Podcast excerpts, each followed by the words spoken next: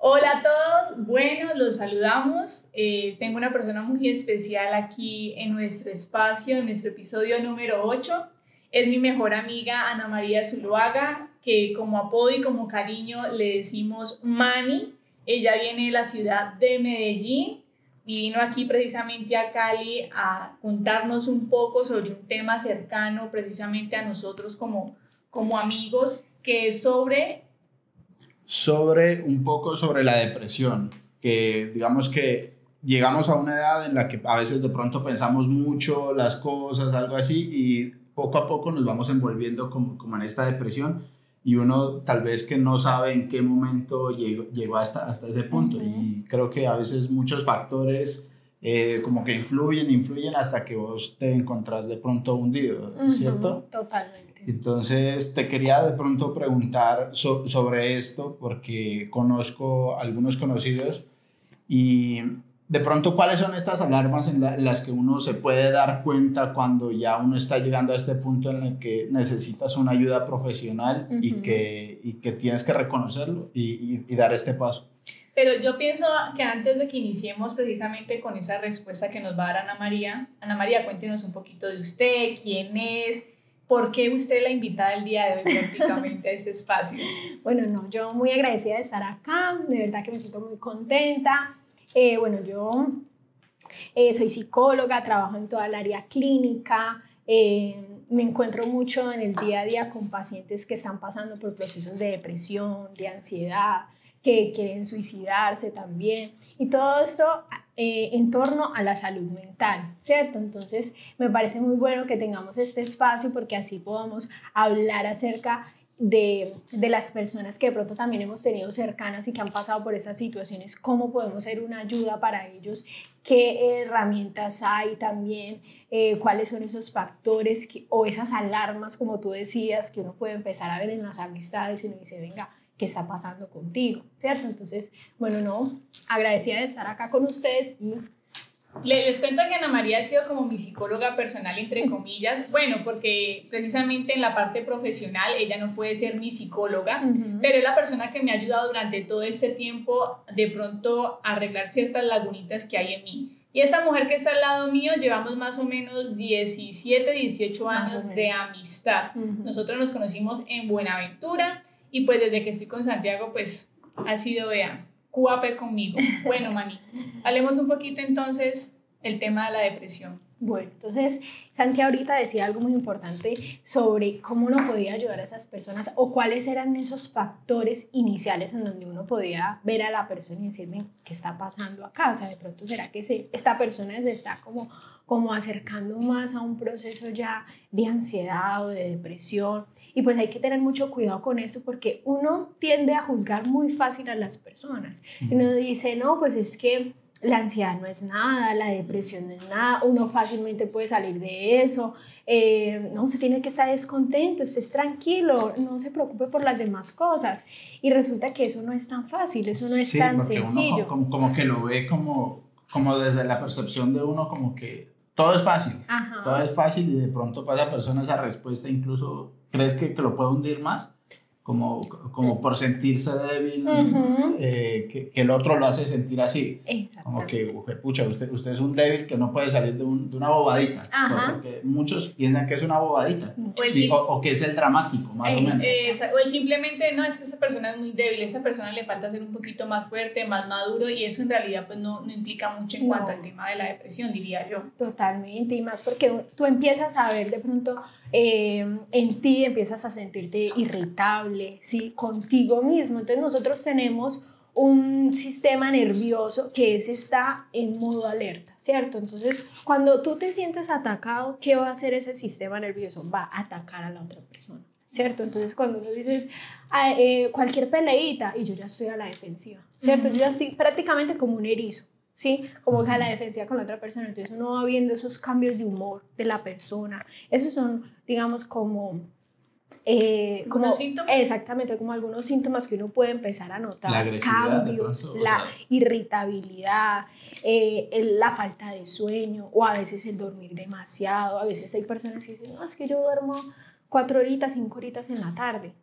Y bueno, ¿qué le, ¿a qué le estás, qué estás evadiendo? ¿Qué estás evadiendo con el tema del sueño? Porque cuando tú duermes demasiado, estás como que tratando de evitarte puede ser, no en todos los casos, pero ¿será que estás tratando de evitar algo en tu día a día que pasa? Sí, es como una forma de, de aislarse, de, de, dejar de sentir cosas, de, pensar. Ajá, entonces no, no lo había pensado así, pero sí, sí pasa. En algún momento creo que me sentí así de, no, yo solo quiero estar en mi habitación y quiero dormir y ya, ya no, quiero pensar ni en nadie, ni en nada, o sea, no quiero mis preocupaciones, mejor sí, dicho. Total. Mani, eh, no sé si de pronto el tema de la depresión se ha disparado ahorita, pues con el tema de que tuvimos el estallido social aquí en Colombia y también el tema de la pandemia, que es a nivel mundial. Yo siento que de pronto, y más la generación de ahora, que es donde más casos vemos, o no sé si son las redes sociales que ahora tenemos, que nos muestra un poquito más de que sí existe la, la depresión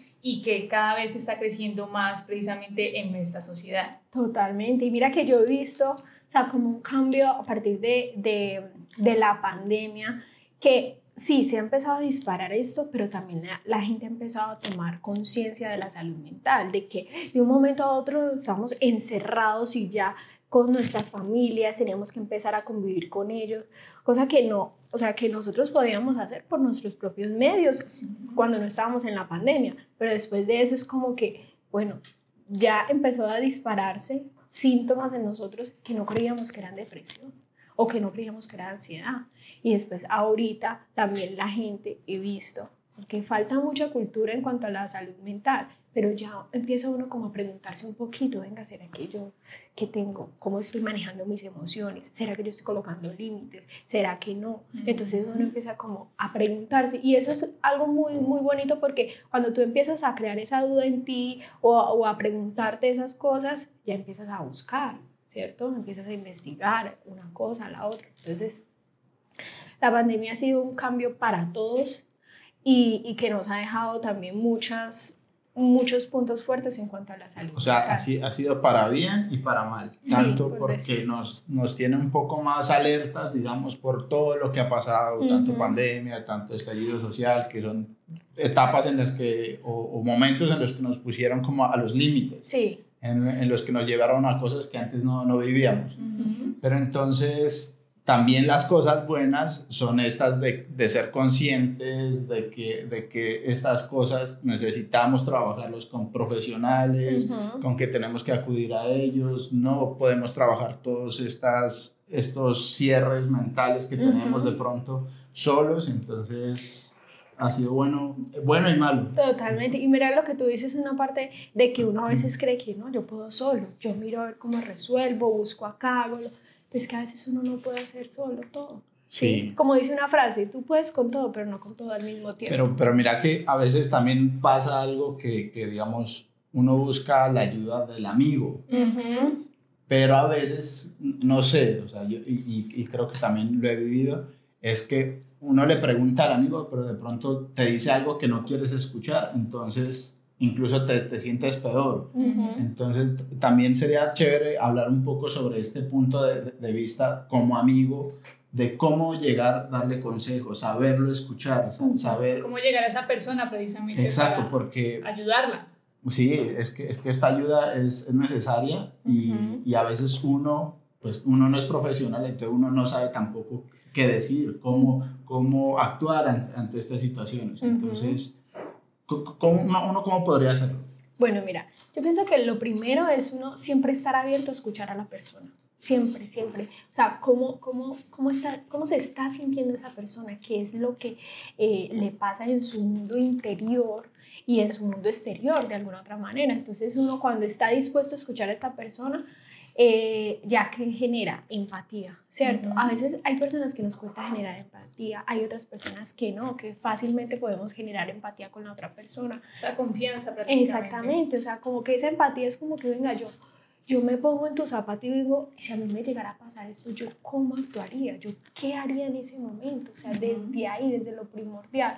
Y luego ya sí, venga, Em, el acompañamiento, el estar ahí presente con la persona, eh, vení, salgamos, hagamos esto, busquemos algo, no quiero hacer nada, listo, no hagamos nada los dos juntos, ¿sí? Eso es una forma de no demostrar que quieres estar ahí con la persona, no necesariamente siempre es que que salir y hacer parches, alguna cosa, no, o sea, no quiero hacer nada, literalmente hoy, listo, no hagamos nada los dos. y ya. Incluso a veces ese hacer algo también es como una, una presión social también, ¿no? Porque uno, cuando, cuando está en ese punto de, de, yo no quiero hacer nada, cuando es, dice, hagamos algo, es como que, pucha, tengo que ir a hacer otra cara, actuar como, como no me estoy sintiendo en este momento. Exactamente. es pesado. Y por ejemplo, también uno ver si esa persona de pronto en algún momento eh, está teniendo ideas de, de, querer acabar con su vida, ¿cierto? Y si se lo manifiesta, o sea, hay muchos mitos acerca de eso y uno cree, no, es que la persona que, que dice que se va a matar, si,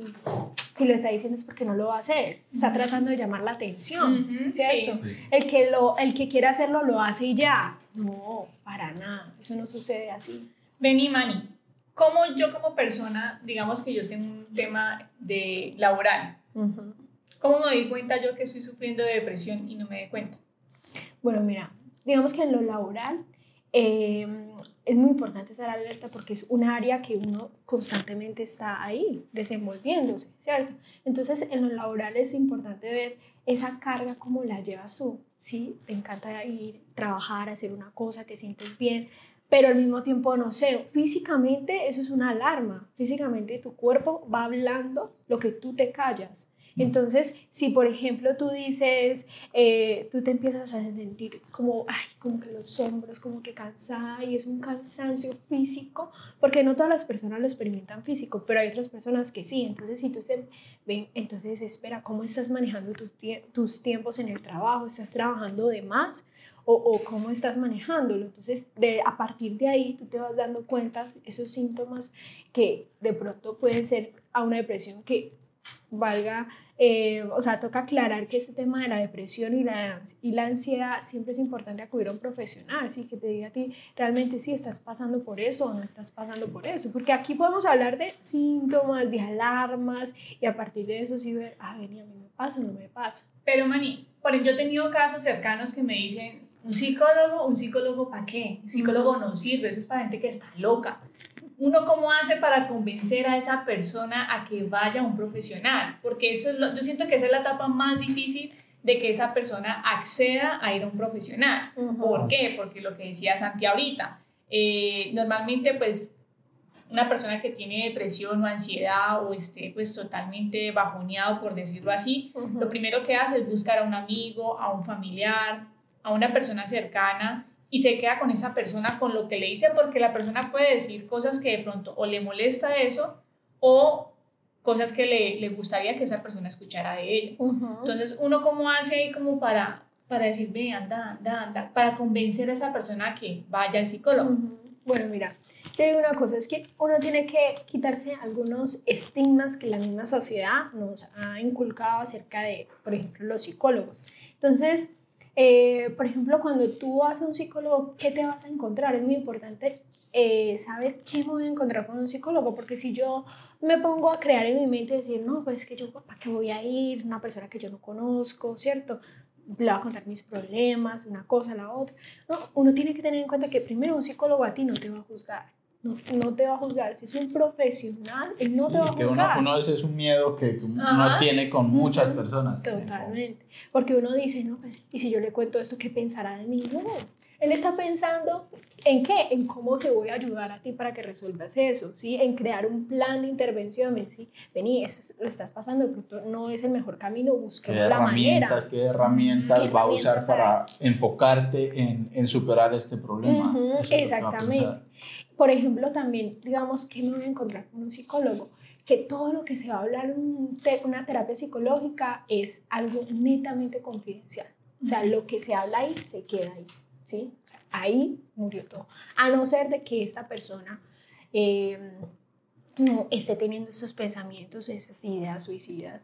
¿Por qué? Porque el papel del psicólogo es, es, es digamos, como velar por la vida de la persona. Y si esto en algún momento se llega a ver... Es fundamental de un psicólogo. Exactamente, es, una ética profesional. Si hay alguno, se tiene que romper el principio de confidencialidad en ese momento. Pero de resto, en ninguna otra ocasión. O sea, ya, ya intervendría la familia o una, persona cercana precisamente a esa persona que está sufriendo de eso. Así es. Bueno, y, y esto como es un límite de, de, ya no, no, querer de pronto continuar con tu vida y, y, te, lo, y te lo dicen a, a ti como amigo, eh, pues uno recomienda un profesional, pero, pero ¿cómo, ¿cómo trabajarlo? ¿Cómo hacer este acompañamiento uno como familiar o como amigo? ¿Cómo hacer este acompañamiento para ellos? Para la persona que ya te lo manifestó, que, de pronto, ¿cuál es el, accionar de uno como cercano?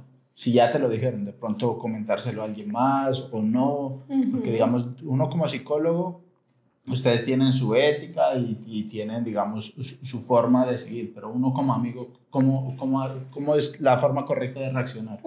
Bueno, yo pienso que la, la, forma puede ser muchas, pero una de ellas es como, eh, vení, pero ¿qué te está llevando a, a, ti tener esta idea? ¿sí? ¿De dónde surge esa idea? ¿Sí? Si eso pasara dime, o sea, qué pasaría con tu vida, con tus cosas, eh, incitar de alguna otra manera a esa persona a que se lo cuente a alguna persona cercana, más cercana, algún familiar, sí, una persona que esté en su círculo que pueda estar pendiente, porque mira que uno como amigo, uno está ahí, pero a veces uno no vive con el amigo, ¿cierto? Uno no está ahí todo el tiempo, las 24 horas.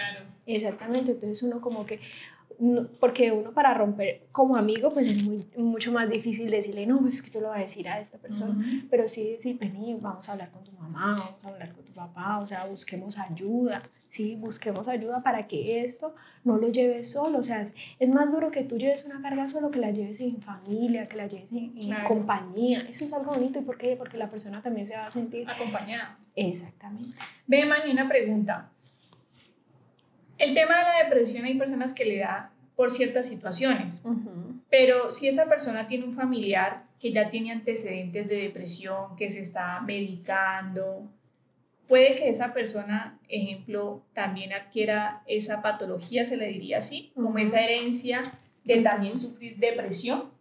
Bueno, mira, eh, dentro de la psicología se escucha mucho que eh, el tema de los trastornos y de la depresión, de la ansiedad, puede ser en muchas ocasiones hereditario, ¿cierto? Pero esto no, en todas las, no todas las veces es así, pero sí es importante ver, porque mira que uno que hace, por ejemplo, en una cita de valoración, uno siempre indaga y mira los antecedentes familiares. Entonces uno ve qué antecedentes familiares hay con alguna enfermedad física, mental, discapacidad.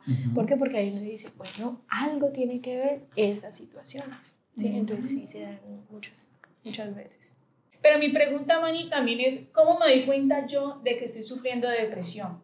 Porque hay gente que dice, no, eso no es depresión, eso es estrés, eso es alteración del sistema nervioso y ya, por el momento.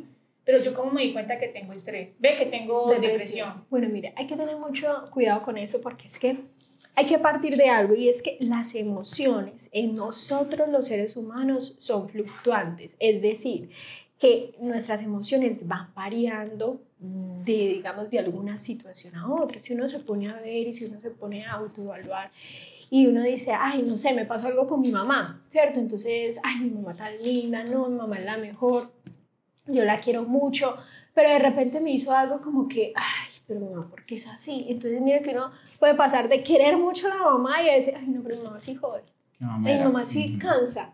¿Cierto? Y esas emociones se van presentando y a veces las personas tenemos, ay, no, pero ¿será que yo soy bipolar o qué? Sí, eso también es otra enfermedad, ¿no? La, claro. la bipolaridad, que mucha gente piensa que eso no es enfermedad. Que la gente le dice, ay, vos sos muy bipolar, deja de ser tan bipolar. Pero la gente lo que no sabe es que la bipolaridad también es una enfermedad, que es lo que hoy en día se ve más todavía, ¿no? también. Porque entonces mira que esa, esa, esa ese tema de cambiar de emoción de una, de una a otra hace como que uno diga, venga, ay, no, ¿será que yo tengo bipolaridad o qué? No, espérate. Hay, hay que tener unas bases también para evaluar si es algo de bipolaridad o no. ¿Sí? Pero igual, igual, en ese proceso de, de, de, tus cambios de ánimo, incluso también vas a ir alejando gente, ¿no? ¿Vas a ir qué? Ir alejando a, la gente cercana, porque pues, ¿quién, ¿quién se lo aguanta? Ah, si, de pronto estamos bien aquí, cagados de la risa, y al rato está haciéndome mala cara o diciéndome cosas feas. Claro, total. no como amigo o como familiar, como que, uy, no, qué pereza acercarse. O no, esa persona es muy difícil de llevar, yo como que me voy alejando. Entonces, volviendo a lo que tú decías, eh, teniendo de base que las emociones son así, son fluctuantes, entonces yo empiezo a ver qué, cuál es la duración de esa emoción, ¿cierto? Porque eh, digamos que la, la, depresión es cuando esa tristeza se da por un tiempo prolongado, ¿cierto? Esa irritabilidad se da por un tiempo prolongado, esa falta de sueño o esas ganas de dormir mucho también se da por un tiempo prolongado. Sí, estamos hablando de... Seis meses, un ah, año, sí, más o menos, que uno diga, es que es constante, es que sigue ahí, es que no baja, es que yo me siento antes peor cada día. Mani, usted que ha manejado pues el tema de los pacientes y eso en el tema de psicología, ¿cuánto más o menos como un aproximado de una persona que tú has tratado o has conocido algún caso con depresión? ¿Cuánto, ¿Cuánto dura ese proceso? ¿Un año, seis meses? ¿O es de toda la vida que hay que manejar? Eh, ¿Tú, tú hablas sobre el tiempo de, de citas, digamos, de sesiones? No, yo hablo del tiempo de la persona que tiene depresión. ¿Cómo así? O sea, digamos que... ¿Cuánto más o menos dura una... cómo, ¿Cómo diría? ¿Cuánta es la duración de esa persona al tener depresión si comienza con un psicólogo desde ya? Ah, bueno, pues mira, si es, está en un tratamiento, si la persona entra en un tratamiento contigo y, y, tiene toda la disposición, porque eso es muy importante, la disposición que tú tengas para iniciar un proceso psicológico. La voluntad. Exactamente. es muy importante y reconocerlo también. Porque es que si tú, digamos, voy a ir a un psicólogo y voy a mirar a ver, pues, cómo es, entonces, ay, no, no me gustó, como que no, no me sentí bien con el psicólogo. Entonces tú dices, ah, bueno, si no te sentiste bien con el psicólogo, ahí va a empezar una fallita muy importante porque es que tiene que haber una muy buena conexión con el psicólogo. si no hay una conexión... Y a creer que ya eso no funciona, porque o que te, van a dar la receta, darte, sí. te costó dar este paso primero para ir a un psicólogo y cuando vas y como que no, no conectaste, entonces como que dar otra vez ese paso con otra persona va a ser mucho más duro. Y yo he escuchado amigos precisamente así. No, es que a mí la psicóloga que me atendió la primera vez, desde ahí no había un psicólogo. y claro. me la oportunidad de buscar otro psicólogo más. A mí, a mí me pasó más o menos como con, un coaching. un coaching, algo así, como, como que no, nunca conecté. Como que intenté seguir el proceso, pero no, no. Sí, lo dejaste, claro. Sí, en cambio, en cambio sí tuve algún, algún psicólogo en algún momento en el que sí, sí sentí que me, me, ayudó un poco a organizar mis ideas y todo. Entonces, sí, o sea, vuélvanlo a hacer. vuélvanlo a hacer, no, le tengan miedo a esto porque van a conectar con alguien. Porque, por ejemplo, en mi caso, con mi psicóloga, precisamente Ana María me la recomendó y desde ahí yo estoy casada con ella, o sea, tuve muy buena, muy buena empatía desde el principio y hasta ahora me ha ido súper bien con ella. Entonces yo también siento que es, es, eso, o sea, darle la oportunidad a la persona y a usted como, como valga la redundancia, como persona a poder de pronto buscar lo que tiene adentro que, que está fallando. y, creo, y, creo, que es normal, ¿no? Como, como saber elegir esto. Sí. Porque, porque si es alguien que no te da confianza, entonces te va a limitar un poco de pronto a decirle algo más, hacer esos ejercicios que tienes que hacer para superar este problema. Entonces, sin temor a decir, no, este no me funcionó, voy a buscar otro. Así es, busqué otro porque es que tú puedes como en la primera opción quedarte y decir, ah, no, este, este es pero también te puede llegar otro como que no, no me siento. Entonces, no se desanimen porque ese no sea el psicólogo y no te sientas bien con el psicólogo. ¿Mm? Mani, hay gente que a mí me dice, Becat, es que yo la verdad, yo no pagaría, pues no pagaría por un psicólogo.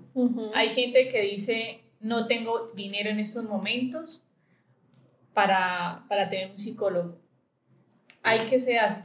O sea, la gente, digámoslo, en el caso de que no quiera dar dinero, pues yo siempre digo como que, o sea, así como vos te das para un viaje, te compras tus cosas, te haces tus cosas personalmente, gastas cierto dinero, ¿por qué no invertir en uno? Porque eso es una inversión que uno hace para uno mismo.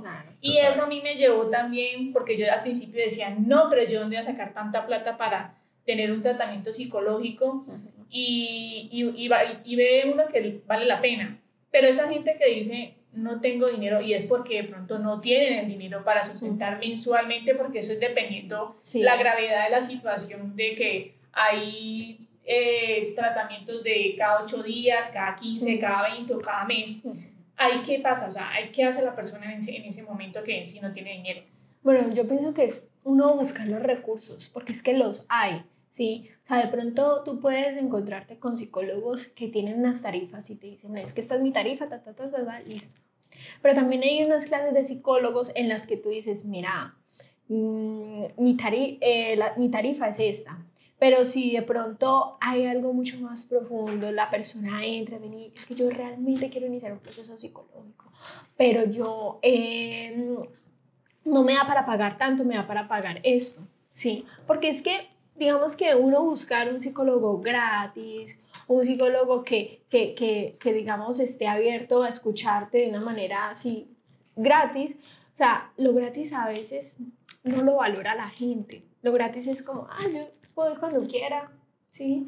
Eh, voy o, o, digo que voy y no asisto. O sea, que, que esto, tengo esto valor. es parte, exacto, como de tu compromiso hacia ti y hacia, y hacia este proceso. Entonces, o sea, lo, lo monetario no es solamente negocio, sino... El valor que le pones a eso, o sea, el peso que le das, porque tienes que buscar la manera de no. Entonces, esta semana que me toca ir al psicólogo, voy a mirar cómo hago para hacerlo, ¿cierto? Es un esfuerzo que tú estás haciendo, más que el dinero y la plata como tal. Claro, y es para ti, o sea, es, es entrar en este modo de saber que eso es una inversión para ti, para tu futuro, para tu estilo de vida, porque de pronto en ese momento no está mal, no es- está bien que diga. Ujú, así entonces, Y porque así como una persona va al dentista, sí, que necesita que le arreglen algo en los dientes, que yo voy al médico porque estoy mal del estómago, o sea, porque entonces no empezamos a normalizar de que cuando no están mis pensamientos en orden, cuando no tengo, cuando yo tengo que estar eh, o buscar como ayuda porque la siento que la necesito, entonces, ¿por qué no normalizar que tienes que ir al psicólogo? Sí, como para ver qué pasa.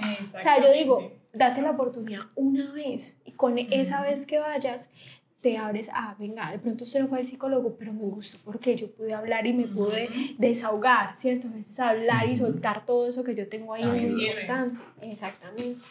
Bueno, entonces ya como para concluir, porque vamos bien en tiempo, Ajá. entonces, ¿qué consejo darías a, a las personas que están pasando sobre esta etapa como profesional? ¿Qué consejos darías y, y cómo, cómo ayudarse a ellos mismos?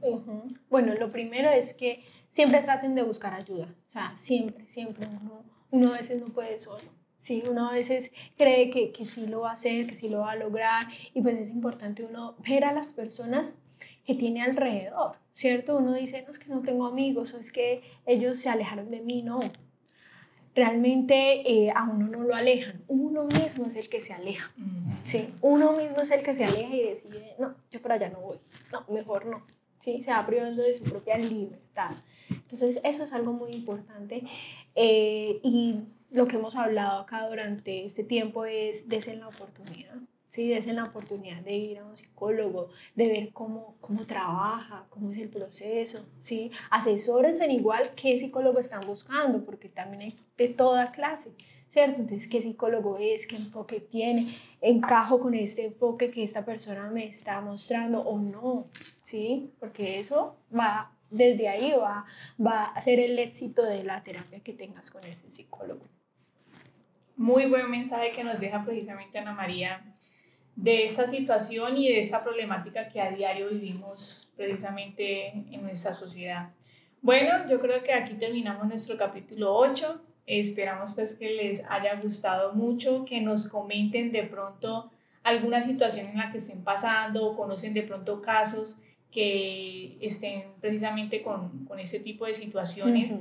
Y, y nada, pues amor, ¿algo más que agregar? Agregar agradecimientos. Ana María, muchas gracias por estar acá en nuestro espacio. Es muy valioso para nosotros Demasiado. y también para nuestros oyentes porque es un tema con que nos encontramos a diario, tanto con nuestros amigos o nosotros mismos y que llevamos estas cargas de por sí. Entonces, muchas gracias por Ujú. tus palabras, esto nos ayuda mucho. Y a todos ustedes, gracias por escucharnos. Recuerden escuchar los otros episodios. Hasta la Chao, próxima. Chao.